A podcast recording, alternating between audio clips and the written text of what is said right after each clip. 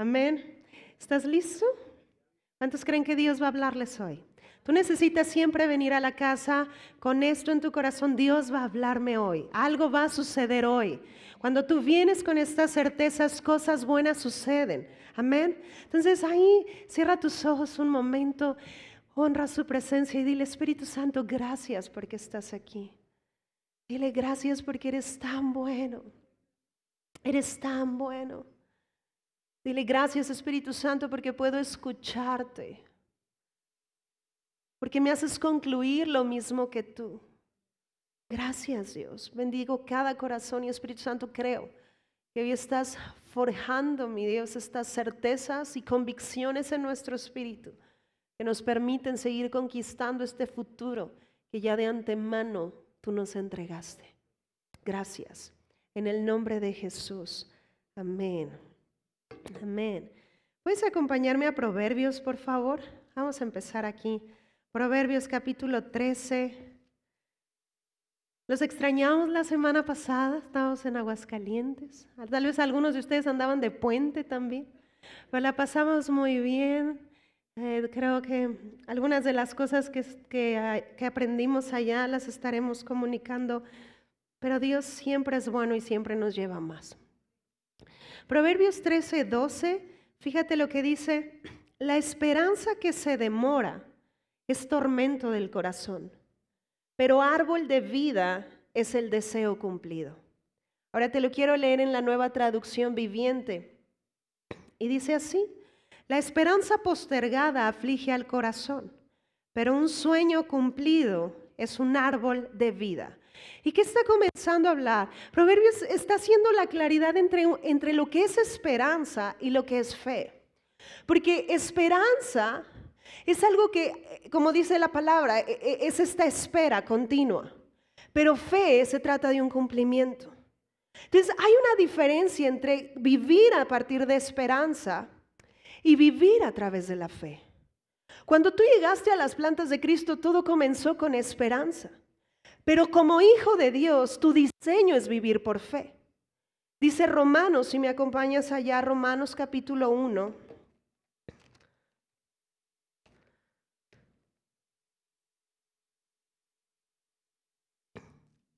versículo 17. Dice, porque en el Evangelio la justicia de Dios se revela por fe y para fe, como está escrito, mas el justo por la fe vivirá. Voltea con un justo y dile, tú vives por fe. Ok, si tú has creído en Jesús como el Señor y Salvador de tu vida, tú eres justo. No por tu esfuerzo, sino por haber creído en Él. Amén. Pero dice que nuestro diseño es vivir por qué? Por fe. Di esto conmigo, fe. Entonces, esto es importante porque Proverbios nos dice que una esperanza que no se concreta trae aflicción del corazón y de repente vemos mucho pueblo de Dios que está estacionado en la esperanza. Vive en esperanza. Espera algo en el futuro, espera que Dios le sane, espera que Dios le prospere. Cuando fe no es eso, fe son certezas. Fe es la plena convicción de algo que ya sucedió. Y no es que Dios va a hacerlo, es que Dios ya lo hizo. Y vivir por fe es creer que esto ya fue y ya sucedió. Fe, familia, es una certeza, no una probabilidad. Entonces, hay ocasiones en las que cuando comenzamos nuestro caminar en Cristo, comenzamos conquistando todo por fe, por fe, por fe. Pero de repente pasa como si hubiera un cierto estacionamiento donde te quedaste en esperanza. Ya no ejercitas tanto la fe, porque acuérdate esto, y lo hemos venido hablando, no se trata de cantidad, se trata de fe que no se usa. Dios te dio la medida de fe con la capacidad de cambiar todo. Fe son posibilidades sin límites. Ya hay un cielo abierto sobre tu vida.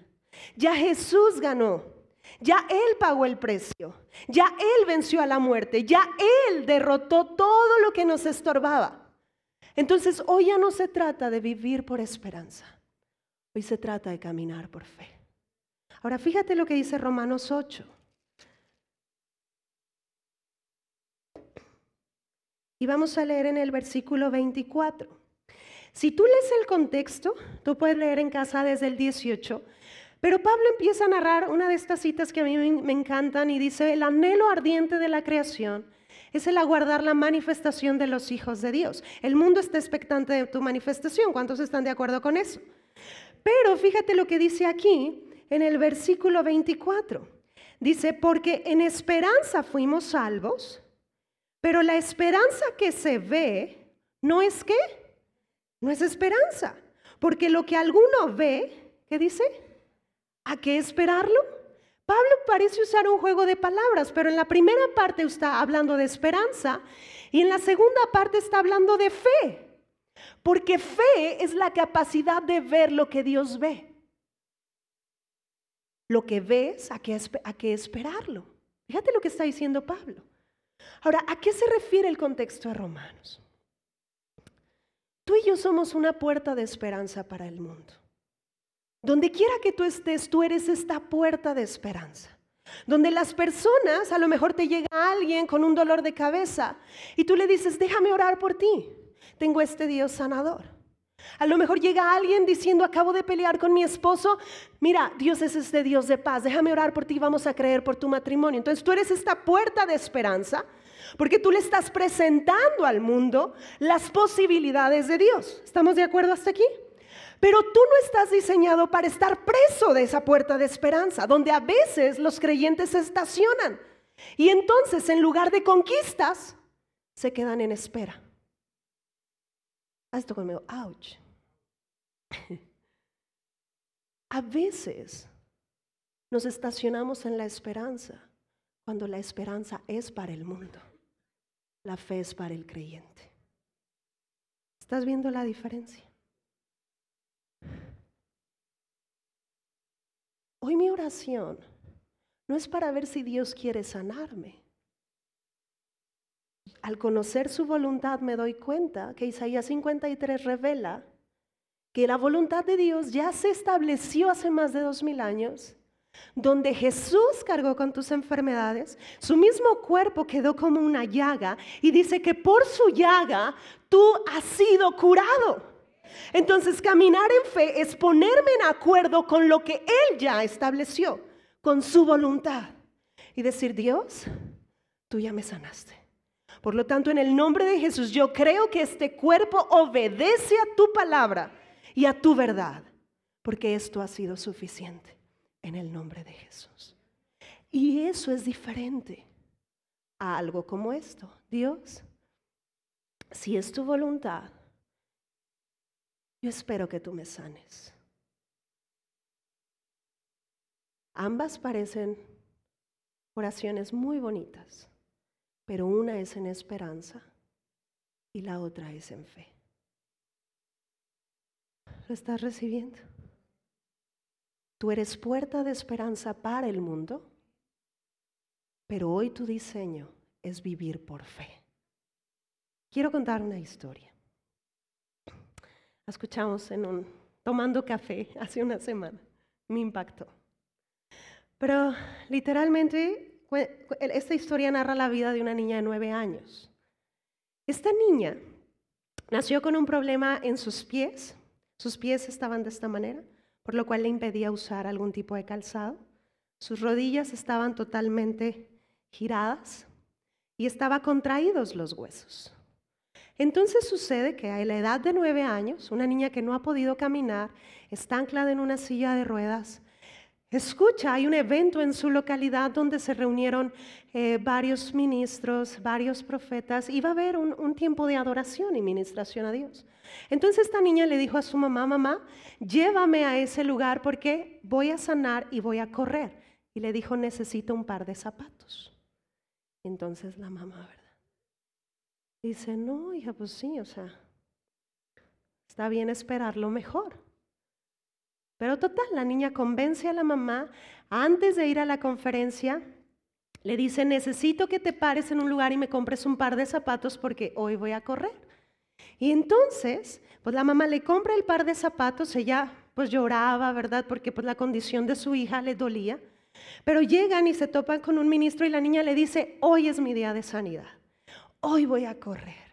Entonces la mamá no contaba así la historia, diciéndole, no, es que mi hija desde tal nació así, no ha podido esto, pero lloraba, ¿no? Y entonces ese es el claro ejemplo entre una persona que se mueve en esperanza, porque la mamá tenía esperanza, pero la hija tenía fe. La niña tenía fe. Y entonces avanzó el evento, estaba, eh, se estaba ministrando y de repente se empezaron a oír truenos y un crujir y de repente un grito. Y entonces voltearon a ver a la niña y vieron que los pies se habían alineado. Las rodillas se habían alineado y de repente la niña saltó de la silla de ruedas y comenzó a correr. Y entonces le gritó, mamá, mis zapatos. Y entonces en ese momento se puso sus zapatos y siguió corriendo. Ahora, la esperanza se queda esperando, pero la fe siempre implica una acción. Porque la fe sin obras es muerta. ¿Cuál fue la obra de fe de esta niña? Comprar el par de zapatos.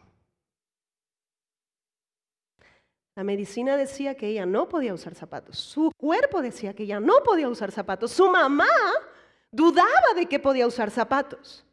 Pero esta niña tenía fe. Esta niña usó su fe y dijo, yo voy a usar zapatos. Es la diferencia. Ahora, la pregunta es, ¿en qué has estado caminando? ¿En esperanza? Yo espero que Dios resuelva mi matrimonio. Yo espero que Dios sane la situación con mis hijos. ¿O estás caminando en fe? Porque fe siempre implica una acción. ¿Cuál es tu obra de fe? Vamos a ver un ejemplo. Marcos, por favor. Capítulo 5.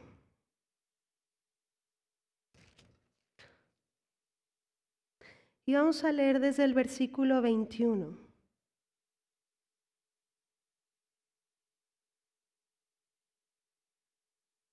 Gracias, cielo.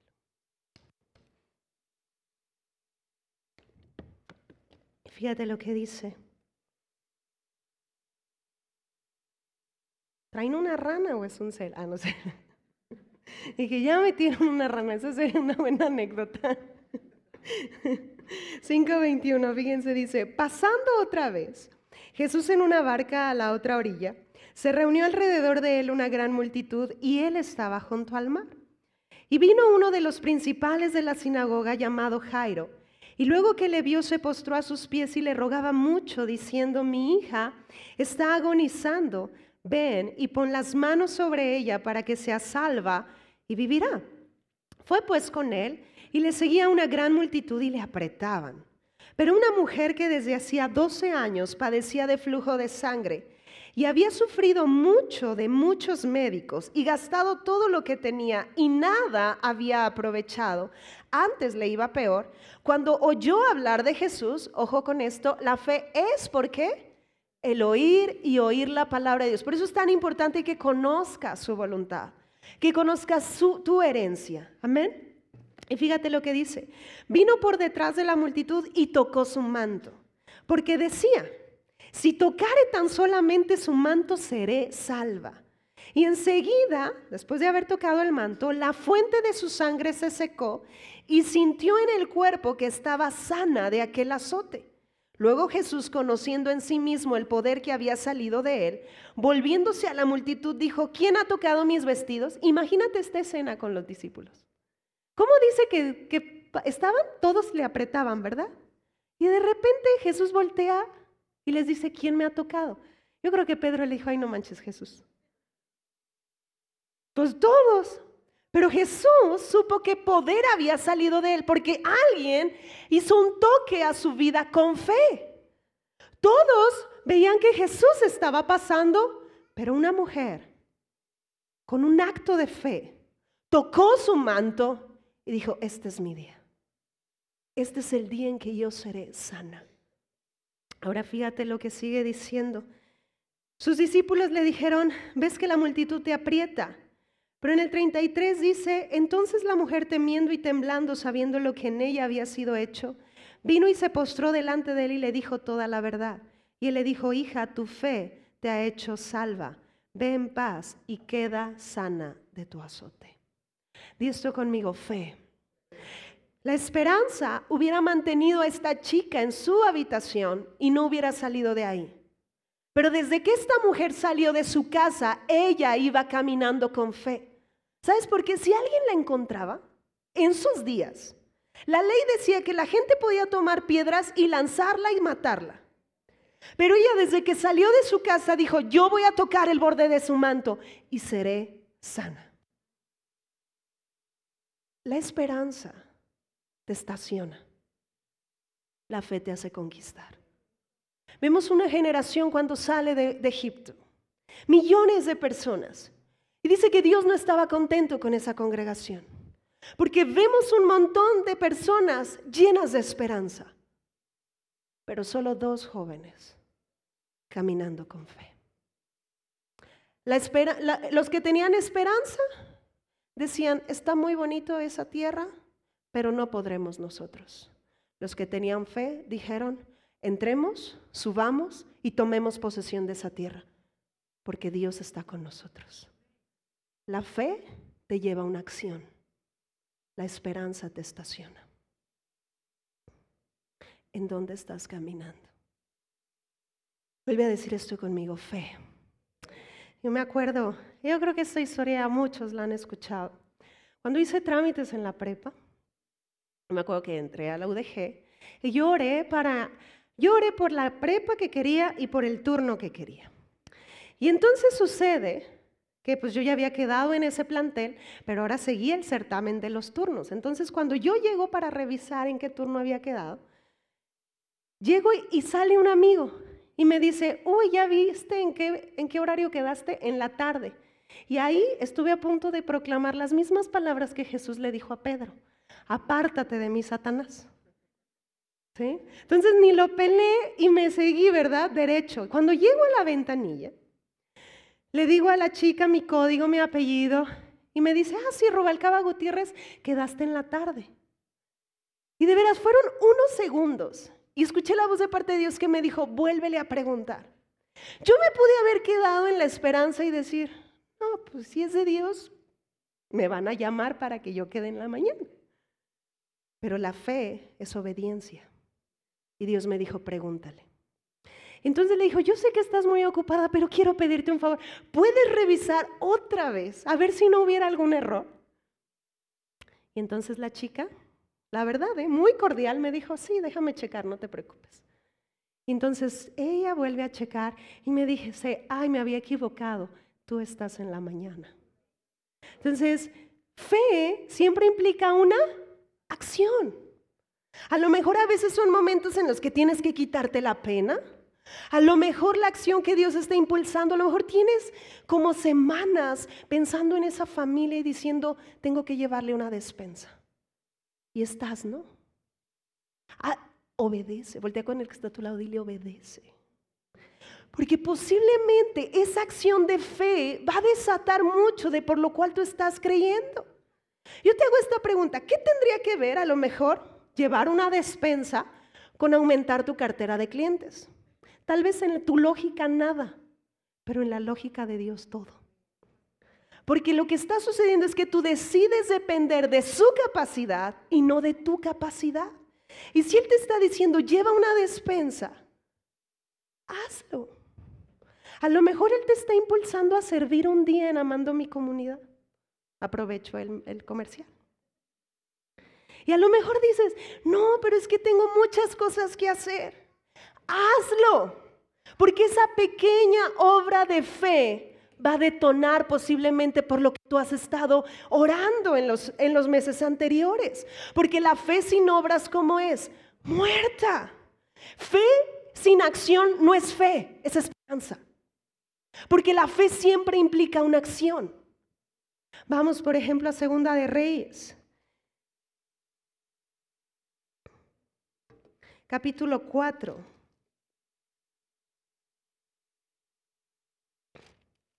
Y vamos a leer en el versículo 1.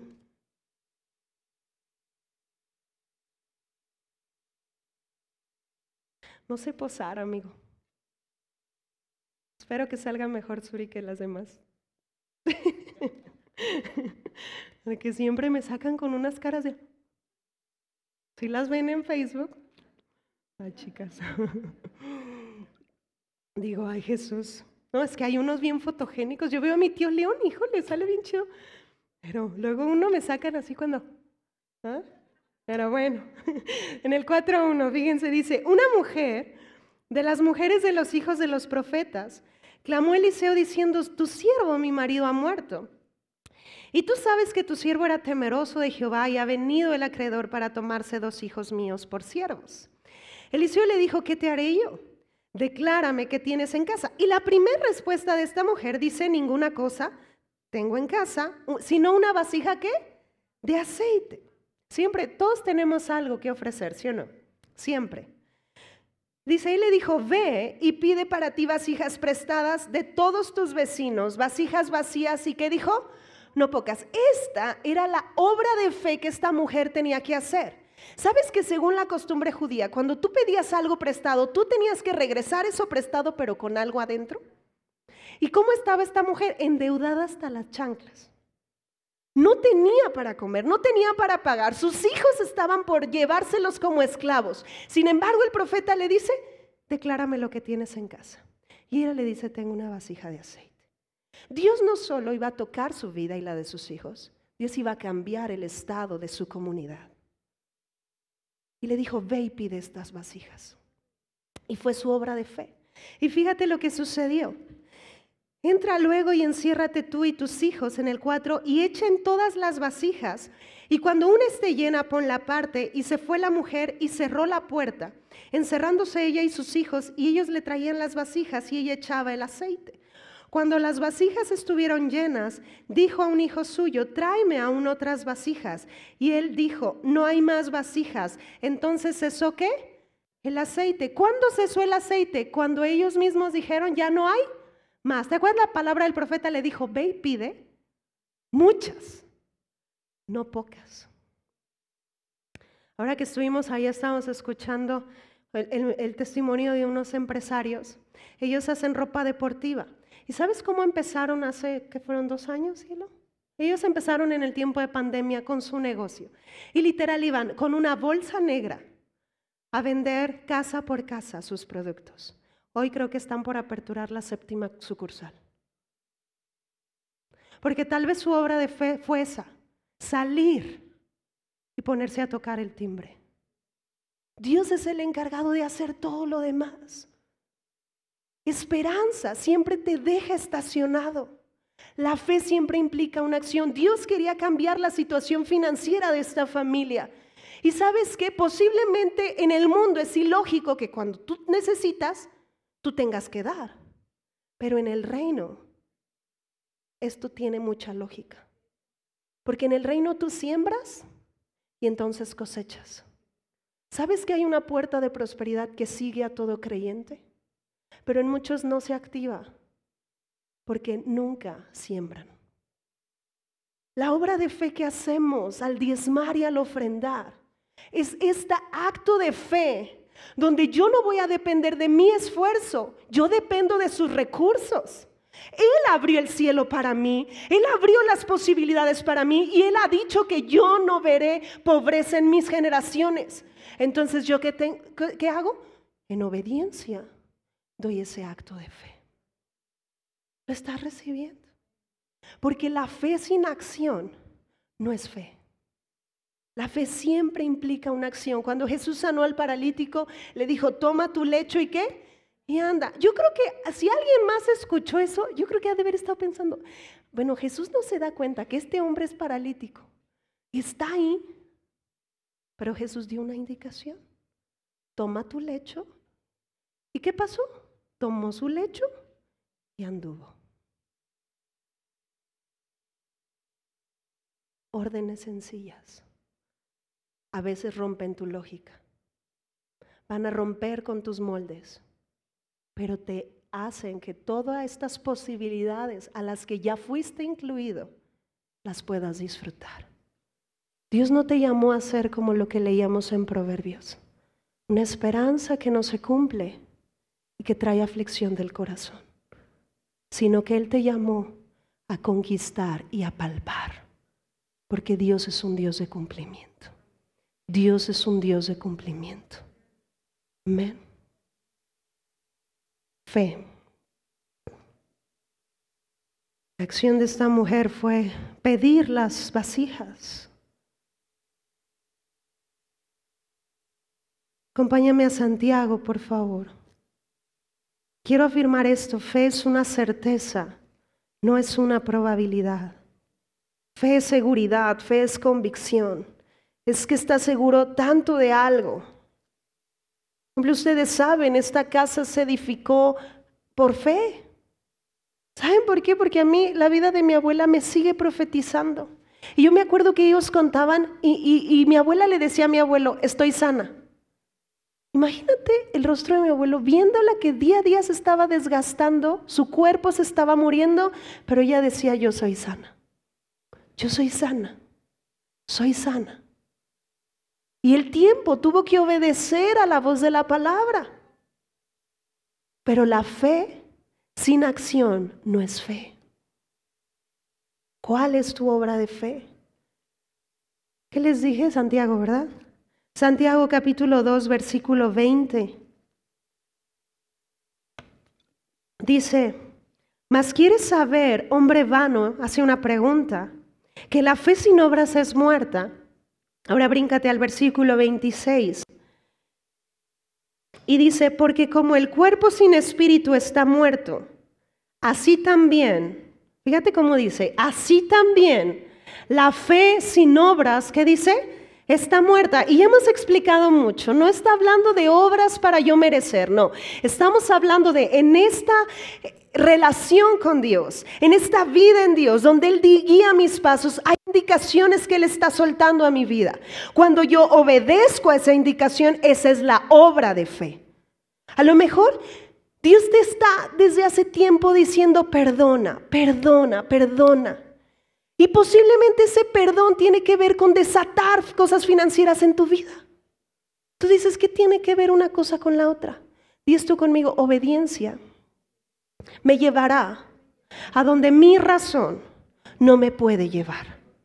A veces queremos que entender a Dios en nuestros conceptos, pero Él es Dios y da pequeñas órdenes. Pequeñas órdenes, no sé con lo que estás lidiando hoy, tal vez son cuentas por pagar, tal vez es la enfermedad de un familiar, tal vez son problemas eh, en relaciones con tu familia, no sé con qué estés lidiando, pero todo se resume a conquistarlo por fe.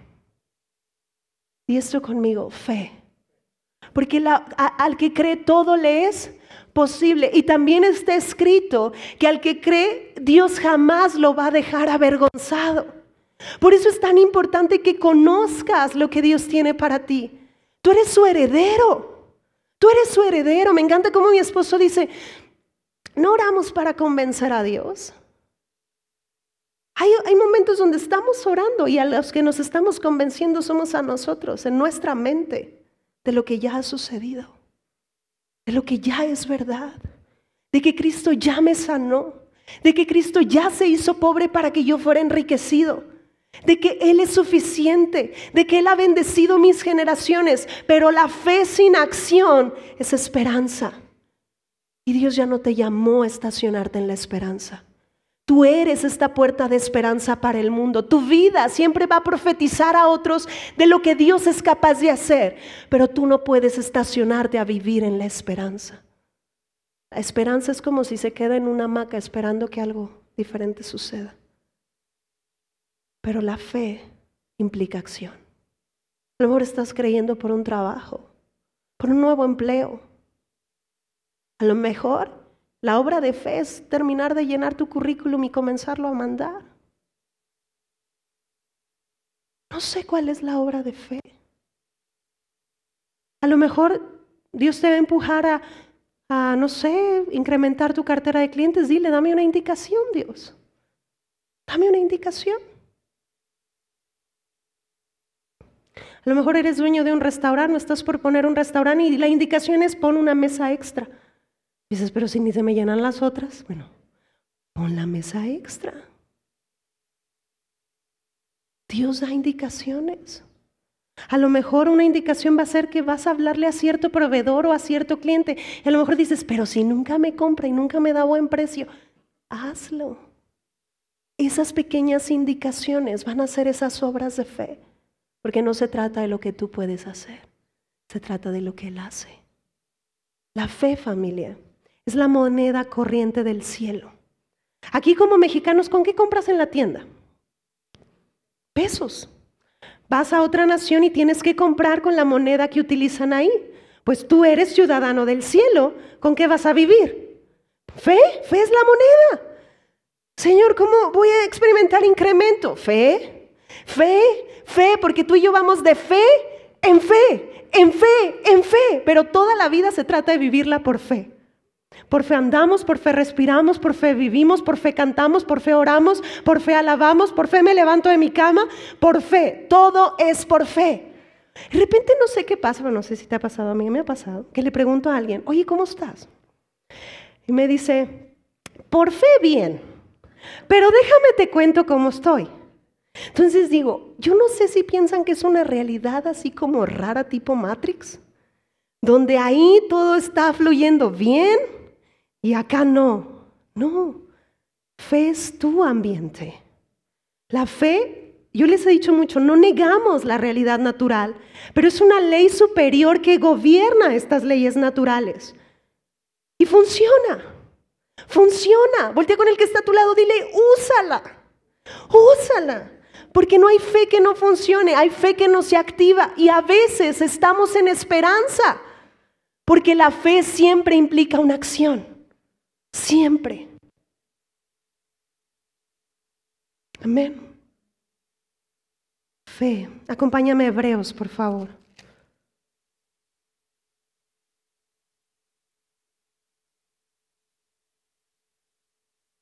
Hebreos capítulo 11.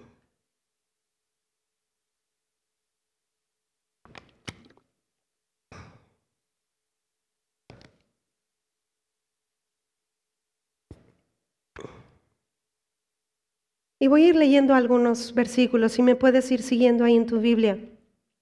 El 11.4 dice, por la fe Abel ofreció a Dios más excelente sacrificio que Caín. En el 7 dice, por la fe Noé, cuando fue advertido por Dios acerca de cosas que aún no se veían, con temor preparó el arca en que su casa se salvase. Bríncate al 8.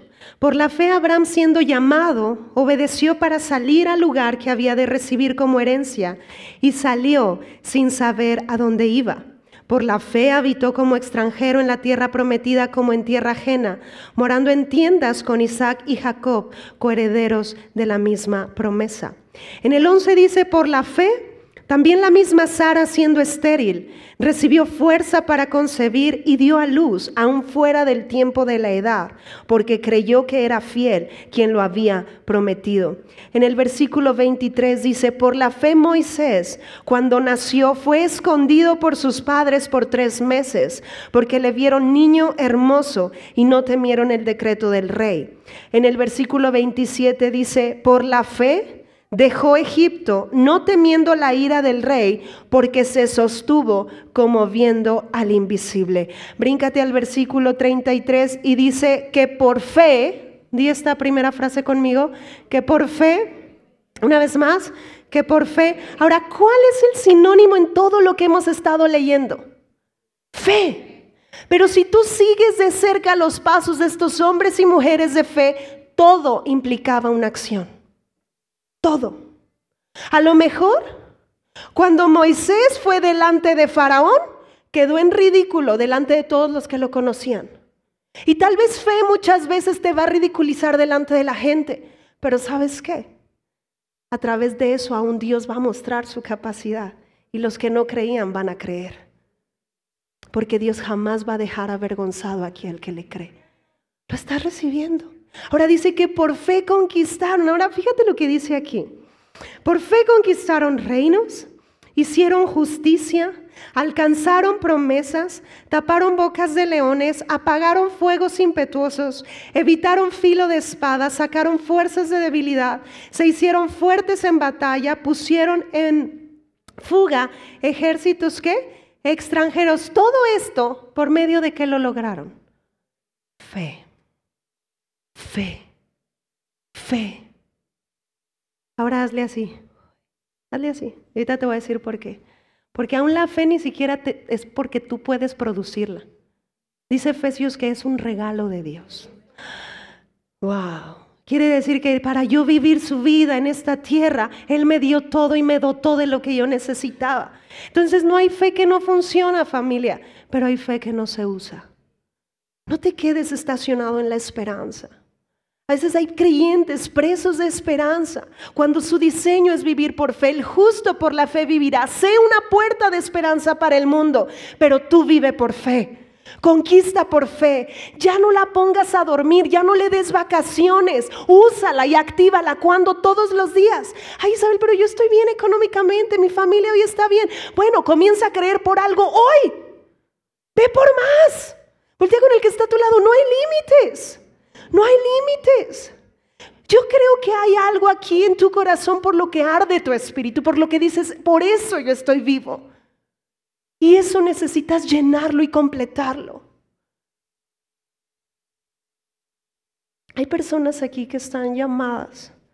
Por ejemplo, ¿quién siente así como un celo de ver mujeres ser rescatadas de drogas, prostitución, trata de blancas? ¿Hay alguien aquí que esté así como con ese celo? Ver a niños ser sacados de pobreza. Ok, si estás aquí, ponte de pie. Pero si, está, si es un celo por lo que dices, yo quiero eso, yo quiero ver y quiero ver por eso. Ok, ahí levanta tus manos, yo quiero eso, Diego y yo queremos eso. Nosotros ya vimos en nuestro futuro casas donde estaremos rescatando mujeres. No puede ser que nuestro país ocupe el primer lugar en trata de blancas. No puede ser. Dios ama a nuestra nación. Pero ¿sabes que necesita haber mujeres y hombres de fe que decidan apagar fuegos impetuosos y que decidan creer por más? Porque hay más. Levanta tus manos ahí. Yo creo que Dios va a estar soltando indicaciones específicas a tu espíritu. No voltees a ver tu cuenta de banco. No voltees a ver lo que hasta hoy has logrado. Comienza y dile, Señor, permíteme ver, déjame ver estos centros hoy. Y en tu espíritu comienza a verlos. Pero saliendo de aquí tú necesitas escribir eso y necesitas generar un plan para 10 años. Porque no faltarán indicaciones de parte de Dios. Pero también escucho que no faltarán las conexiones. Lo que te hubiera costado años se va a concretar en, días. Porque soy yo. Y, literal veo como tú estás sintiendo lo mismo que Dios siente. Y has decidido amar lo que Él ama. Y Dios, aquí estamos, estamos listos. Tú no necesitaste una congregación de multitudes, necesitaste un Josué y Caleb que creyeran a tu voz.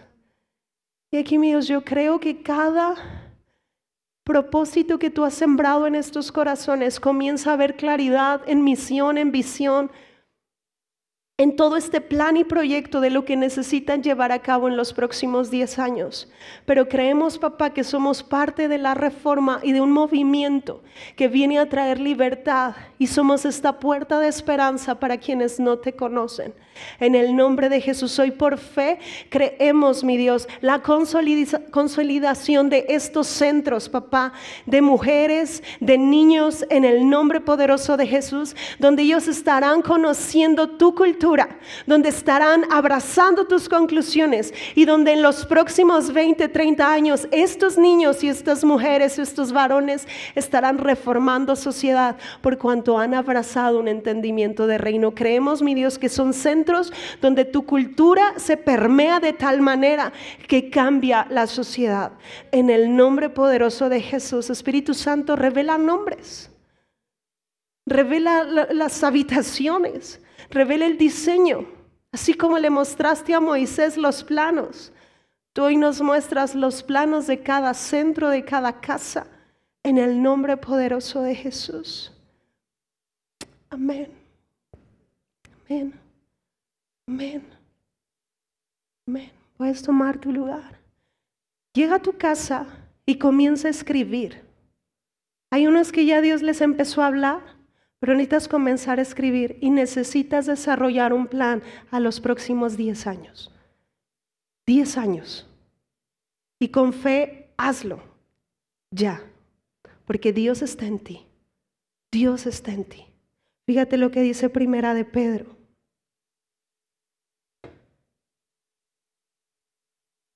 Capítulo, perdón, es Colosenses.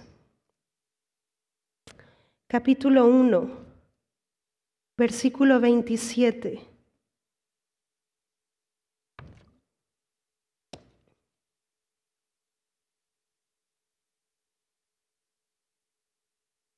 Dice, a quienes Dios quiso dar a conocer las riquezas de la gloria de este misterio entre los gentiles, que es Cristo en nosotros. ¿La esperanza de qué? De gloria. Cristo en ti es la esperanza para el mundo. Pero tú hoy vive por fe. Amén. Por fe conquista. El capítulo 11 de Hebreos se sigue escribiendo con todas las proezas y hazañas que tú hoy y tus generaciones están conquistando por fe. Fe no tiene nada que ver con lo que tú puedas producir por tu esfuerzo humano, pero tiene todo que ver con los logros de Jesús. Y Él ya lo hizo. No tengas miedo del futuro. Cristo está en ti. Conquista por fe. Le damos un aplauso a Dios.